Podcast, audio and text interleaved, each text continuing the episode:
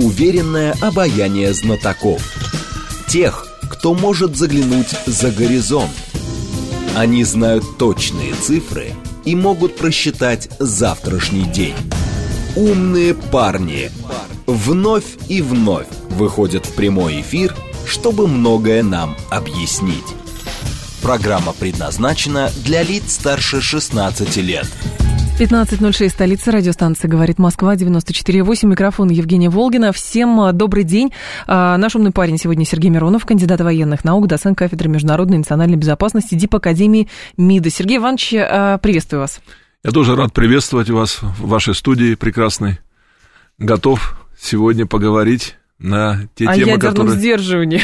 Да, да, какие, какие угодно, потому что тем очень много э, идет просто непрерывным потоком информация, к сожалению, не очень оптимистичная, но тем не Вы менее. про события на Бренчине? Да. Про да, них. да. А здесь возникает вот тоже как раз вопрос. Вы дипломат, а, но здесь скорее больше, наверное, диалоги с силовыми структурами. Но такие события, с вашей точки зрения, заставляют а, принимать определенного рода иные политические решения. И самое главное, на что они направлены, если смотреть на, межгосудар... на межгосударственном уровне. Вот подобного рода вылазки, подобного рода попытки запугать местное население. То есть это вроде бы похоже на некую провокацию, чтобы э, спровоцировать на более серьезный какой-то ответ. Или про что это?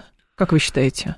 Ну, по мере того, как э, ухудшается ситуация в районе Артемовска э, и близлежащих поселках, по мере того, как идет наступление наших э, войск, хоть и не такое стремительное, как хотелось бы, но тем не менее зачистка э, квартала за кварталом населенного пункта, там деревни за населенным пунктом, естественно, что э, надо как-то отвечать, а поскольку курируют Украину спецслужбы Великобритании и Соединенных Штатов Америки, угу. можно ответить только из-под тяжка, подло э, и с использованием специальных диверсионных действий, специальных операций.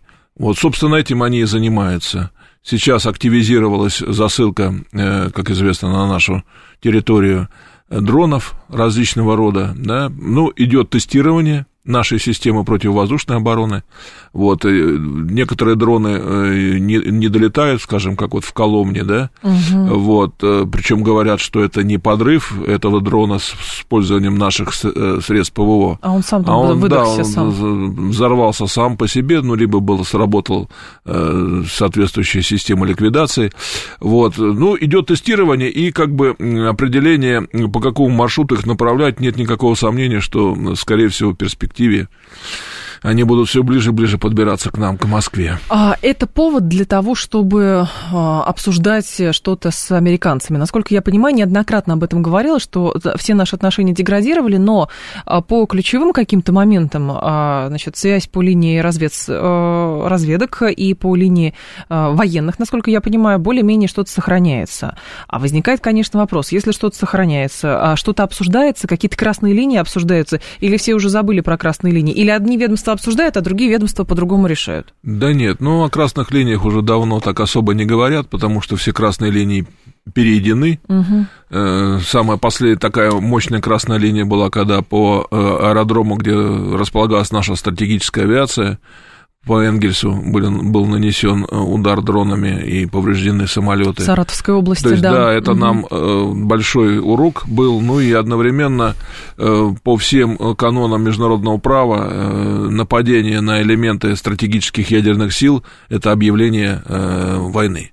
Угу. Вот. Вопрос только в том, что как бы война уже идет, и, и, кому мы, и мы делаем, да, и мы делаем вид, что э, поскольку это все-таки мы с Украиной воюем, и это украинский дрон, то вроде как ничего такого сверхъестественного принимать не надо, ну, кроме того, что надо, конечно, эм, эти самолеты немножко по-другому располагать, не так крыло к крылу, как они там располагались, ну и и, и как-то охранять получше, да? Ну да, систему ПВО, ну понимаете, в чем дело, систему ПВО вот так, чтобы вообще никаких вот э, дырочек не было, чтобы можно, как говорят, комар не проскочит, ну это создать очень тяжело, это нужно очень большое число средств. Если мы с вами про это поговорили, э, заговорили, здесь возникает другой момент, когда вот это была атака дронов, попытка э, атаки дронов, э, сразу же заговорили о том, что что хорошо, у нас э, эшелонированное ПВО, но дроны, в общем-то, не подвергаются опасности со стороны противоракетной обороны.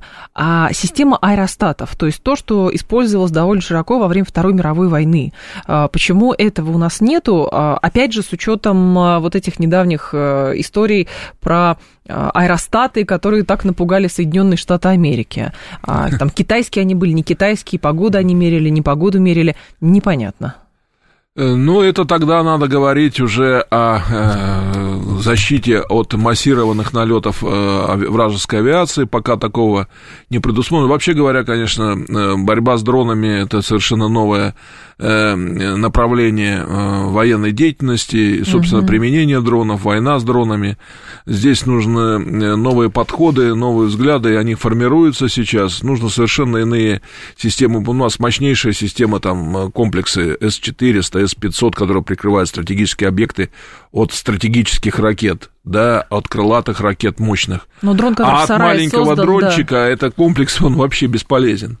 Вот, и здесь вот э, ракетно-пушечные э, комплексы гораздо более эффективно могут действовать, но опять же их нужно расставлять э, соответствующим образом. Ну, они тестируют нас, ну и мы, соответственно, видим те направления, по которым они в перспективе могут направлять новые системы. Скорее всего, ожидается не один-два дрона, а будут десятки, сотни дронов. Ага. Вот, поэтому... А, хорошо. Э, в связи с тем, что на Брянщине произошло, уже очень много комментаторов а, пытаются понять, насколько жестким теперь может быть ответ или тактика Российской Федерации. И в этой связи, с учетом того, что еще президент называет это терактом, а не просто там какая-то попытка проникновения э, диверсионных каких-то отрядов и прочее, а, вспоминают Израиль с его операцией «Возмездие», которая была, но очень долго она длилась, после набег, набегов боевиков и так далее и тому подобное. Все чаще с сравнивают то, как, например, Израиль а, какую он тактику выработал в связи с а, тем, что там у них с Палестиной и так далее. И стоит ли что-то подобное перенимать и действовать подобным образом?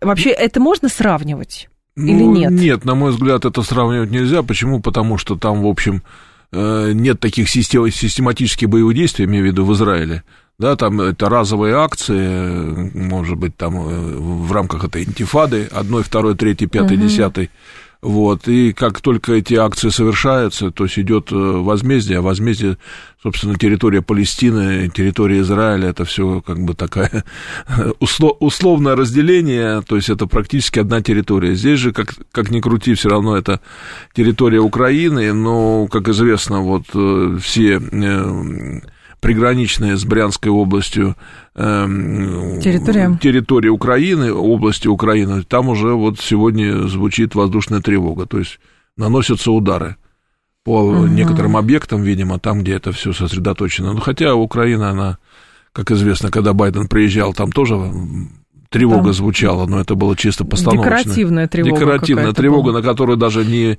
Зеленский, ни Байден, в общем-то, не отреагировали, поскольку это было ожидаемо. Ну, то есть это своеобразное такое сопровождение звуковое а, визита. Да. Но тогда же еще, кстати, говорилось, что, значит, были источники, правда, говорили, что была некая договоренность, что ничего такого не будет, все все понимают, но возникает, конечно, вопрос, а, немножечко диссонанс. Мы считаем, что это, значит, американская прокси а, война, где используется Украина. Америку мы вот-вот уже э, в открытую назовем противником. Вот. И здесь, конечно, вопрос. Вот где-то договоренности есть, а где-то их договоренности нету. А надо ли их соблюдать? И странно, то есть с их точки, с, с их стороны получается, они получили гарантии некие, что мы там ничего устраивать не будем, значит, Байден может идти без бронежилета, наверное, и так далее. Вот, потому что официально у нас спецоперация на территории Украины, а не Соединенными Штатами Америки. Но при этом они это используют в качестве политического пиара. Посмотрите, это же демонстрация по Киеву ходят иностранцы, западники, все уже, по-моему, из Евросоюза там были, и теперь уже еще и Байден приехал. И как это воспринимать? Как с этим работать? Ну, вы понимаете, приезд Байдена это больше был пиар-компания самого Байдена. Конечно. В рамках его там э, уже начавшейся э, предпрезидентской гонки. Вот, э, ну, в эти игры, в общем, с ними играть-то особо понятно, что никакие договоренности сейчас уже, никакие такие особые, что ли, реверансы друг другу никто делать не будет. Э, вопрос только в том, а зачем нам это, вообще-то говоря, надо было бы, если бы, так сказать, мы там вдруг вычислили по разведканалам и нанесли бы удар. Ну, чего бы мы добились? Ну, угу. и так уже, как говорится, дальше некуда. Так что тут, опять же, я не, я не совсем в этом плане понимаю. Другое дело, что нам надо, конечно, гораздо более жестче отвечать на все такие выходки со стороны Украины. Гораздо более жестче это что? Вот все говорят, надо жестче, надо жестче. А что такое жестче? Ну, жестче это надо, значит, усиливать э, удары по критической инфраструктуре. А мы еще вот, не до конца. Честно признаться, да? тут, тут, понимаете, вы подметили, да, что я там являюсь представителем дипломатической академии, хотя я не, не карьерный дипломат и вообще не Но дип... вы при этом дипломат. кандидат военных наук, да, поэтому я, я вам больше, и эти вопросы, Я больше военный вопросы, эксперт, да. больше военный специалист. Я честно признаться, допустим, возьмем тот же Бахмут, Артемовск. Там уже ни одного живого дома нет. Во всех окрестных деревнях, деревнях ни одного живого дома нет. Зачем мы берем эти руины? Берем, опять же, э, как Чтобы в Сталинграде. открыть дорогу на Краматорск и Славянск, скажут нам. Понятно. Чтобы, так сказать, как в Сталинграде, каждый дом брать э, ценой и усилий больших, и жертв наших, ну, не, не скажу, что огромных, но, тем не менее, жертвы есть. Вот. Э, ну, у нас достаточно сил и средств, и угу. артиллерии, и авиации, которая бы просто сравняла это с землей, как говорят, под асфальт и все. И там бы все это прекратилось. Людьми, да? Тем не менее, мы опять идем, опять берем улицу за улицей, там дом за домом. Вот, это все крайне медленно, крайне э, опасно. И вот я лично, ну, не совсем это понимаю честно могу сказать. Что, почему это так? Почему это так происходит, да. Когда я говорю, все возможности есть просто все это укатать и все. Угу.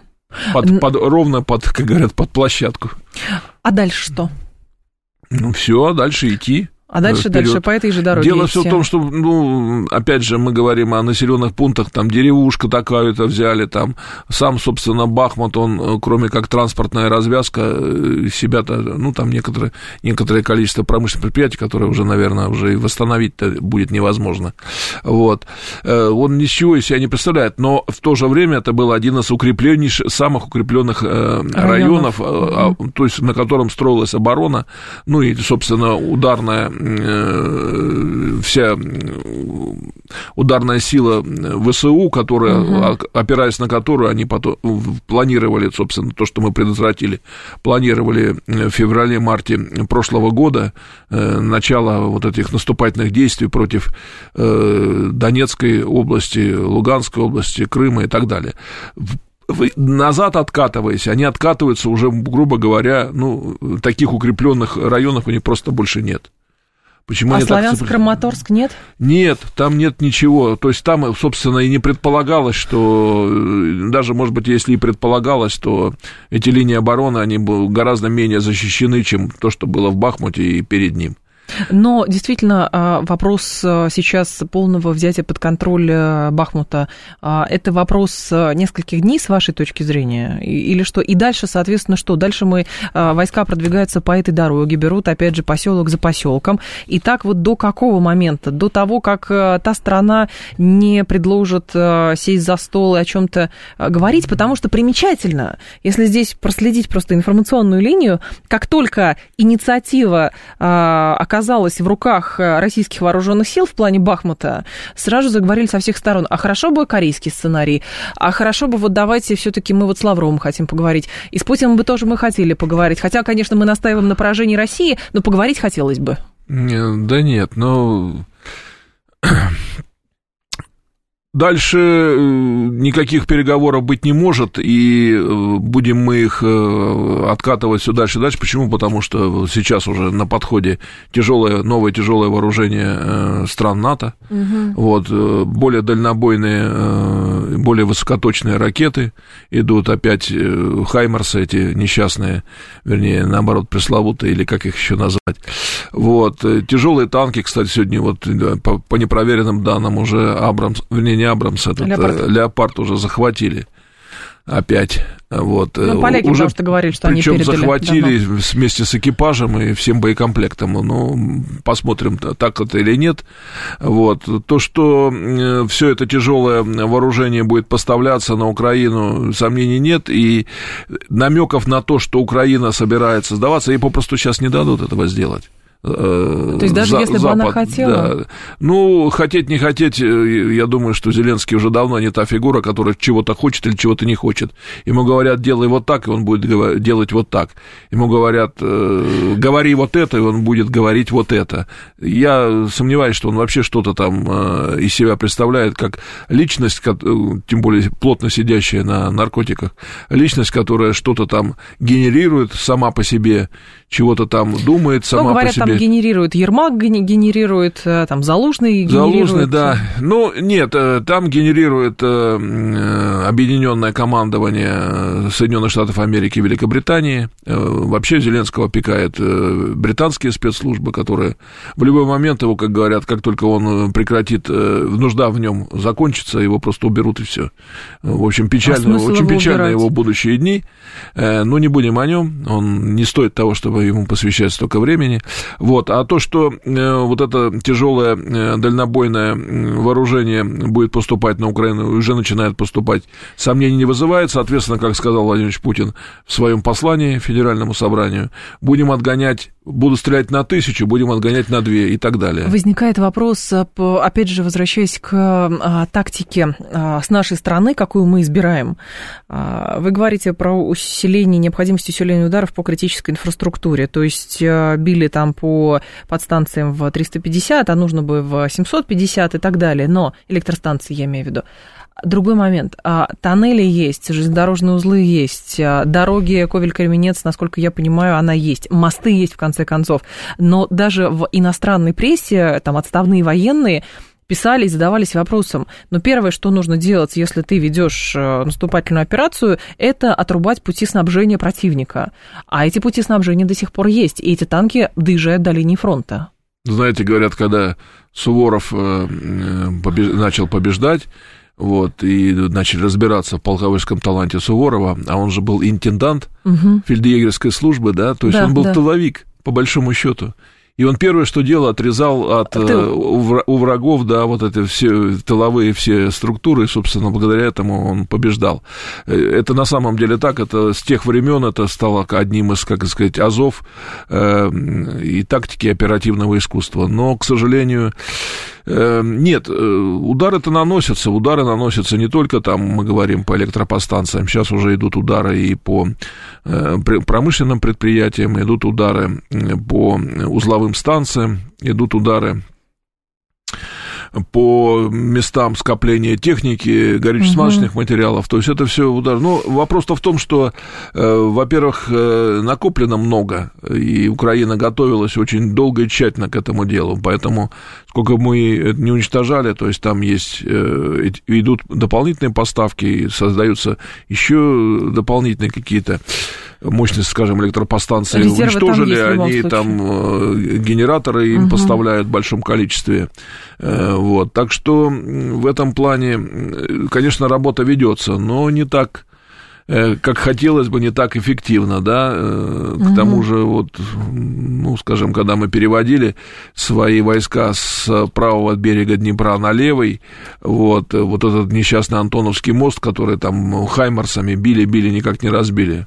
А мы потом баржу концов... подогнали и разбили. Нет, мы в конце барж... концов уничтожили сами его. Да, мы сами, я говорю, да. там баржу, по-моему, подогнали да, какую-то со взрывчаткой. Да, да. Поэтому и, и как бы на правом берегу теперь у нас переправ переправиться на правый берег это достаточно, ну, если только не начнется такая серьезная операция, которая под прикрытием артиллерии и авиации будет создана там угу. быстро наводимые переправы и э, армия пере... ну пока там затишье там пока идут артиллерийские дуэли сейчас все сосредоточено uh вокруг Бахмута. А, джекпот наш слушатель говорит, тогда, может быть, лучше дать 72 часа жителям Киева, и кто не спрятался, не, уехал, не уехал. В общем, я не виноват. Ну, как-то так.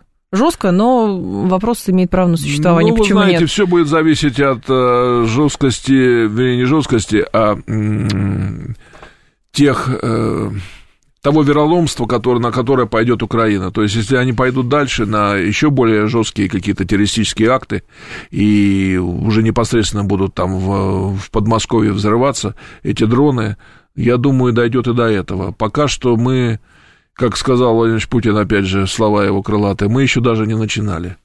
Вот, то есть а у нас... когда пора-то? Вот вопрос, когда пора, это, к сожалению, вопрос... Простите, может быть, наивно я спрашиваю, верховного, но... Верховного главнокомандования, когда будет пора.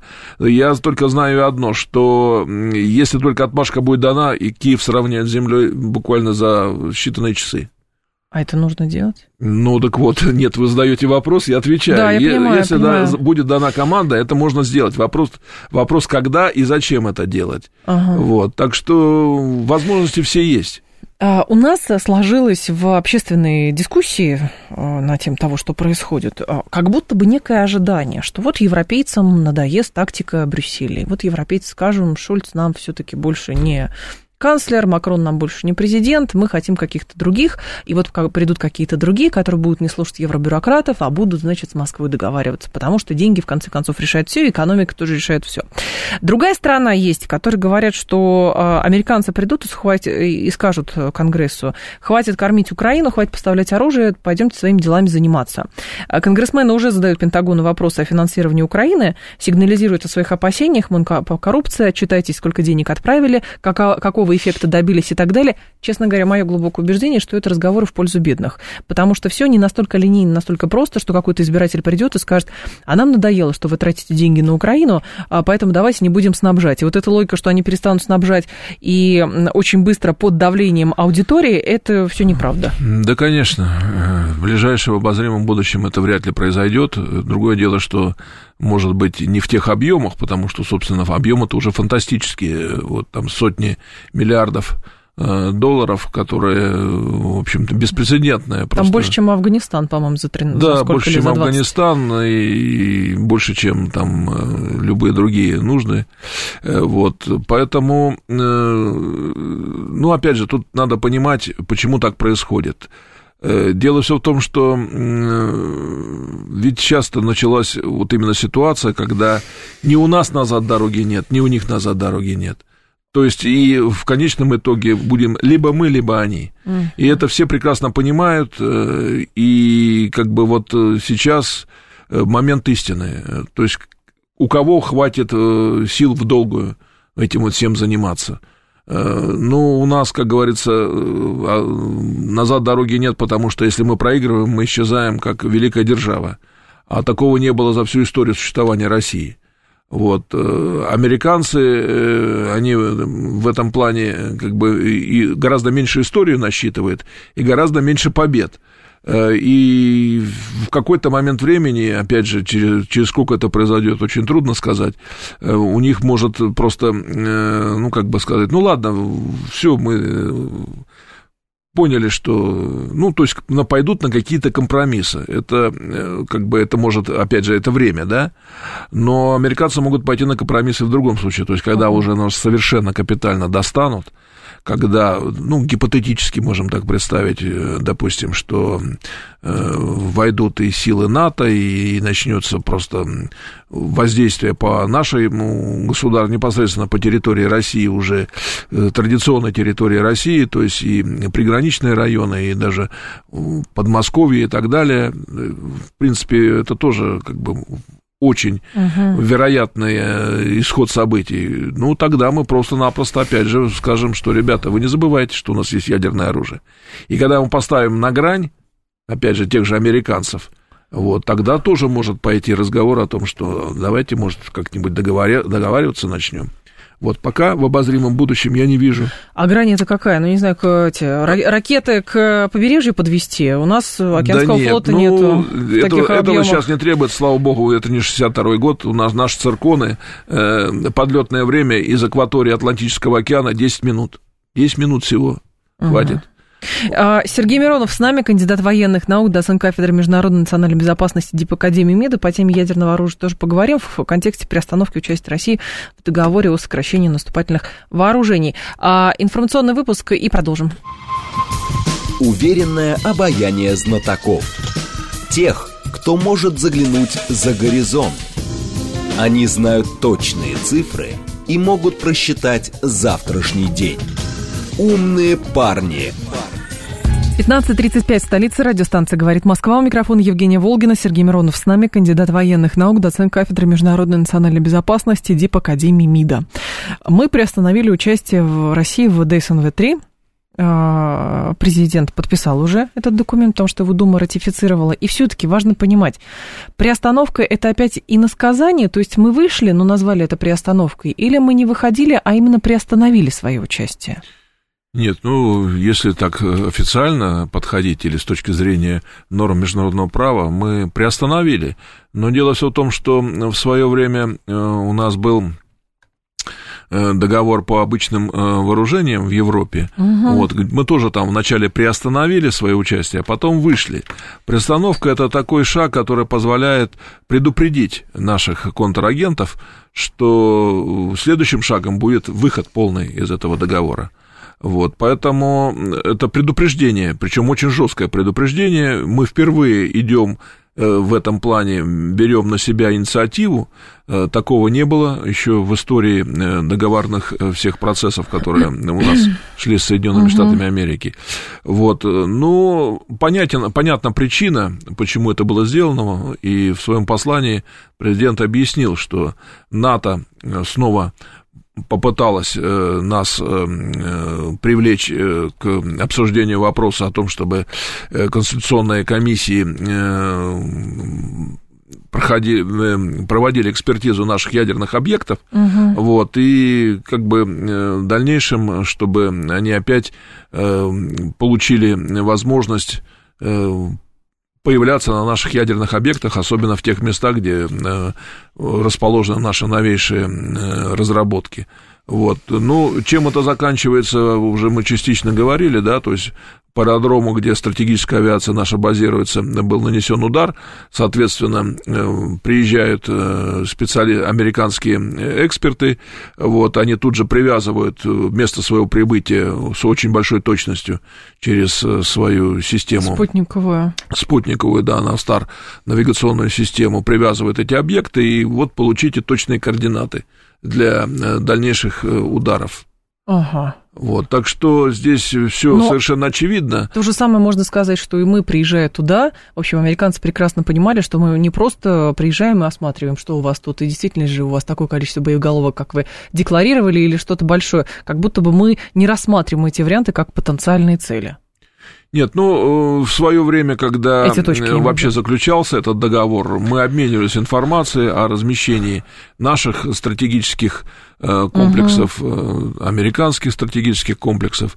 Вот, только у нас нет концепции глобального удара, а у американцев есть. То есть они как бы вынашивают планы о том, чтобы в какой-то момент времени ЧЕ нанести обезоруживающий удар, причем обычными средствами поражения, не дав э, большей части нашего потенциала, где-то примерно от 50 э, до 70 процентов, не дав ему просто стартовать. Остальное, как они предполагают, у них остальным займется система противоракетной обороны, и угу. тем самым они фактически нас обезглавят и нанесут последующим ядерный удар, удар уже по уничтожению, собственно, нашей нашего государства. А, Сергей Иванович, а кто заинтересован больше в новом договоре? То есть очевидно совершенно, ну, мне так кажется, что обострение дискуссии вокруг СНВ-3 или судьбы уже нового договора СНВ-4 было бы, просто, э, видимо, американцы планировали, что они будут инициаторами, когда будет подходить срок уже, вот как раз срок окончания продления этого договора. А мы предлагаем сейчас учитывать а, потенциал а, Франции, учитывать потенциал, что еще, британский, то есть совокупный потенциал НАТО. США плюс натовские государства, которые обладают ядерным оружием. А, но насколько реально заключить договор вот на этих новых условиях, потому что еще ходили слухи, еще в 2020 в 20 году ходили слухи, что, а, значит, американцы требовали, чтобы мы учитывали, значит, свое чудо-оружие, а, там много чего другого учитывали, и уже дискуссии на эту тему шли. А мы, насколько я понимаю, предлагаем совокупный натовский, плюс приглашение Китая, плюс приглашение Индии, Пакистана, не знаю, как с Израилем, там отдельная история, ну и так далее. Угу. Ну, здесь э, вопрос э, не так прост, как может показаться. Угу. Действительно, при президентстве Трампа, когда подходил в 2021 году феврале месяце срок окончания действия договора СНВ-3. Э, мы тогда обратились э, к Трампу с этим вопросом, и на что он сказал, что он э, будет, договор будет продлен при определенных условиях, как вы правильно сказали, привлечение Китая к этому и включение в этот договор всех наших новейших гиперзвуковых разработок. Да. Вот. Тогда э, мы, собственно, Китай ответил за себя и сказал, мы-то тут при чем, мы тут вообще ничего не У собираемся нас очень мало, делать. Да. да пока мы не достигнем нет. уровня э, по количеству боеголовок уровня России и Соединенных Штатов, мы даже разговаривать на эту тему не будем. Так. Вот. Что касается гиперзвуковых, ну, мы как бы намекали, что, в принципе, это можем, мы можем это пообсуждать. Но теперь, извините, когда такие вот э, вещи творятся, и плюс, э, ведь это руководство же НАТО обратилось к нам, типа, давайте мы э, снова запустим вот эту процедуру э, инспекции на наших ядерных объектах на что очень, э, на мой взгляд, очень э, логично парировал наш президент. Он сказал, «Э, хорошо, если вы НАТО в этом заинтересованы, тогда будьте добры, и Великобритания, и Франция, подключайтесь к этому процессу. То есть мы понимаем, да. что это заявка на то, что Великобритания и Франция будет участвовать в э, разделении вот этого ядерного потенциала и его дальнейшего сокращения. А правильно ли я понимаю, что, может быть, СНВ-4, если все-таки до этого дойдет, а, во многом может быть договором неким блоковым? То есть, как бы мы вот про это скорее говорим. То есть мир настолько поменялся уже, ядерное оружие есть не только у России и Штатов, и, соответственно, носители разрабатывают много других государств. Поэтому пришло время именно блоками заключать. Вот есть блок НАТО и есть там противоположный блок. Ну, здесь, э, наверное, нужно немножко, э, не знаю, сколько у нас времени позволит, немножко да. в теорию уйти. Давайте. Дело все в том, что есть понятие стратегического ядерного сдерживания, которое подразумевает, что э, это сдерживание работает только до тех пор, пока одна из сторон в ответных действиях может нанести другой стороне неприемлемый ущерб. Угу. Вот, то есть если эм, мы идем на сокращение стратегических ядерных арсеналов, мы можем сокращать только до, той, до того уровня, когда э, действительно в ответных действиях мы еще можем нанести а, ущерб, который будет принят э, противником как неприемлемый. Значит, по э, подсчетам, не будем вдаваться, так сказать, подробности, кто и как это проводил, это примерно 1200, от 1000 до 1200 ядерных боеголовок. Это край нижний, угу. нижняя граница того, что, э, вообще говоря, э, до которого уровня можно сокращать. На сегодняшний момент времени по договору СНВ-3 1550 боеголовок. Да. у нас ограничено, да, но в силу того, что у нас идет э, перевооружение, то есть мы фактически все свои тяжелые ракеты «Сатана» фактически вывели из боевого состава, а каждая ракета это 10 боеголовок. Угу. На смену им шли ракетные комплексы «Ярс», у которых всего лишь три боеголовки. То есть, ну, естественная убыль наших боеголовок была гораздо быстрее шла, чем мы даже бы и хотели, даже если бы и, так сказать, не подписали этот договор, у нас она была бы. Лучше это делать в рамках договора. Теперь у нас на боевое дежурство заступают новейшие комплексы «Сармат». Но пока это, у нас уже опять нет 10 э, боеголовок. серийного производства «Сарматов», пока мы реально за лимиты, наверное, здесь пор может возникнуть только вопрос повышения лимита, только когда мы на серийное производство выйдем, нет? Нет, вы знаете, на серийное производство, ну, для таких комплексов серийное производство такого понятия нет, мы просто уже ставим их на боевое дежурство. Понятно. То есть они заступают на боевое дежурство, а это уже 10 боеголовок каждой, каждая ракета. Угу. Вот, и в этой ситуации говорить о том, что мы пойдем на дальнейшее сокращение стратегических вооружений, э, опять же, вот эти 1200 боеголовок без учета фактора ПРО. Да. Если мы берем в, в, зачет фактор ПРО, который, собственно, э, при всей, так сказать, э, огромных затратах, которые американцы э, выделили на создание этой глобальной системы ПРО, угу. они, тем не менее, далеки от уничтожения нашего потенциала, если мы даже эти 1500 э, ракет запустим. Вообще у них заявленная эффективность 1000 ракет. Это так. в какой-то там перспективе. Вот, и то баллистических целей, да, угу. и э, и Циркон, ну, Циркон это э, не стратегический комплекс, а вот, скажем, Сармат, Ярс, э, комплексы стратегические, они уже не баллистические, то есть это летят по э, траекториям, во-первых, настильная, то есть они не уходят в глубокий космос, не, не классическая трасса полета, вот, то возможности системы противоракетной обороны падают. Поэтому у них возникла такая э, задумка э, нанести э, упреждающий удар, то, то есть по концепции глобального удара, упреждающий удар по нашим э, всем э, ядерным объектам, ну, стратегических ядерных сил. Вот. А потом, что останется и взлетит, в ответном ударе, они вот как раз задействуют систему противоракетной обороны. Что нам сейчас все-таки дает приостановку участия России в ДСНВ, и не пойдут ли американцы еще дальше, повышая градус? Потому что у нас что, остается договор Даниэла, по-моему, да, и договор о соглашении ну, договор о недопущении это многосторонний, а а СНВ это двухсторонний договор. Так. А ДНЯО это совсем о другом. ДНЯО это не распространение ядерного оружия. А прекращение, ой, не, о недопущении ядерной войны. Нет, вот таких вообще договоров нет. Э, и близко, то есть вопрос только идет о понижении ядерного уровня ядерных потенциалов двух стран, двух стран. Вот. Но еще раз повторюсь, что э, э, практика вот наших действий по приостановке вот относительно обычных вооруженных сил в Европе, теперь о приостановке mm-hmm. вот этих СНВ, говорит о том, что мы, предупредив я так думаю, следующий шаг будет отказ. Почему? Потому что э, понятно, что, скажем, стратегические ядерные силы – это последний аргумент во всех э, взаимоотношениях. То есть после этого вообще взаимоотношений не будет и вообще ничего не будет. Над землей будет просто летать ядерный пепел, и все. Потому что одного на, нашего арсенала хватит, чтобы практически уничтожить Землю. А уж если мы берем арсенал США, то тогда уже и это будет э, просто окончательно. Вот, и все понимают, что э, дальнейший э, путь развития, и если эскалация будет продолжаться, то это, конечно, в области нестратегических ядерных сил.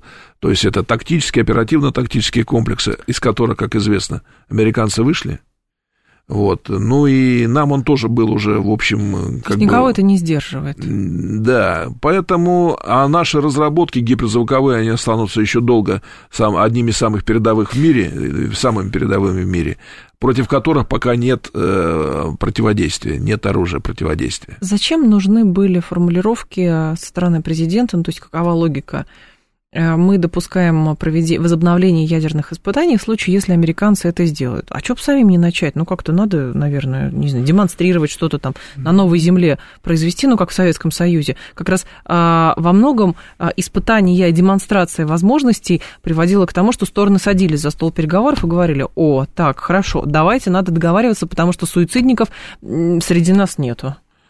Понятно. Ну, вот мы предыдущие полчаса перед перерывом закончили, я, собственно, не успел договорить. Угу. То есть вы задали вопрос, а как мы можем э, показать американцам, что вот уже край? Да. Вот, это как раз проведение ядерных испытаний или э, просто э, нанесение удара, скажем, ну, просто по какому-то острову ядерного взрыва вот, может, необитаемого, но просто о нашей решимости, что дальше, ребята, следующий удар будет по вам. А все настолько вот зашло настолько далеко, что вот... Э, Нет, это пока не зашло, не но зашло. может зайти, причем э, эскалация может э, быть очень серьезной, особенно в ситуации, когда Украина будет окончательно, так сказать, терпеть поражение, и несмотря на все усилия коллективного Запада, мы их будем теснить все дальше и дальше. Так они же политически могут вывернуть так, что, окей, давайте мы договариваемся, там Зеленский правительство в изгнании создает, а та частичка, если Украина остается, то мы все равно ее накачиваем оружием, потому потому что, видите, вот, ну, если там в 22 году так, к 22 году так получилось, почему бы а, что-то не повторить? Ну, повторить не удастся, потому что мы будем продолжать операцию до тех пор, пока не убедимся, что Украина больше не представляет опасности. В противном случае угу. мы действительно каждый раз будем наступать на одни и те же грабли, оставляя э, та часть, которая может опять милитаризоваться и представлять для нас угрозы. Э, ну, это просто, опять же, очень, э, как говорят, эта песня про бычка, начиная сначала, да? Угу. Вот, так что нам э, не надо идти на этот шаг. Я думаю, наше руководство это прекрасно понимает, и, и на этот шаг мы не пойдем. Поэтому говорить о том, на каком рубеже мы остановимся, ну, сейчас очень тяжело. Нельзя.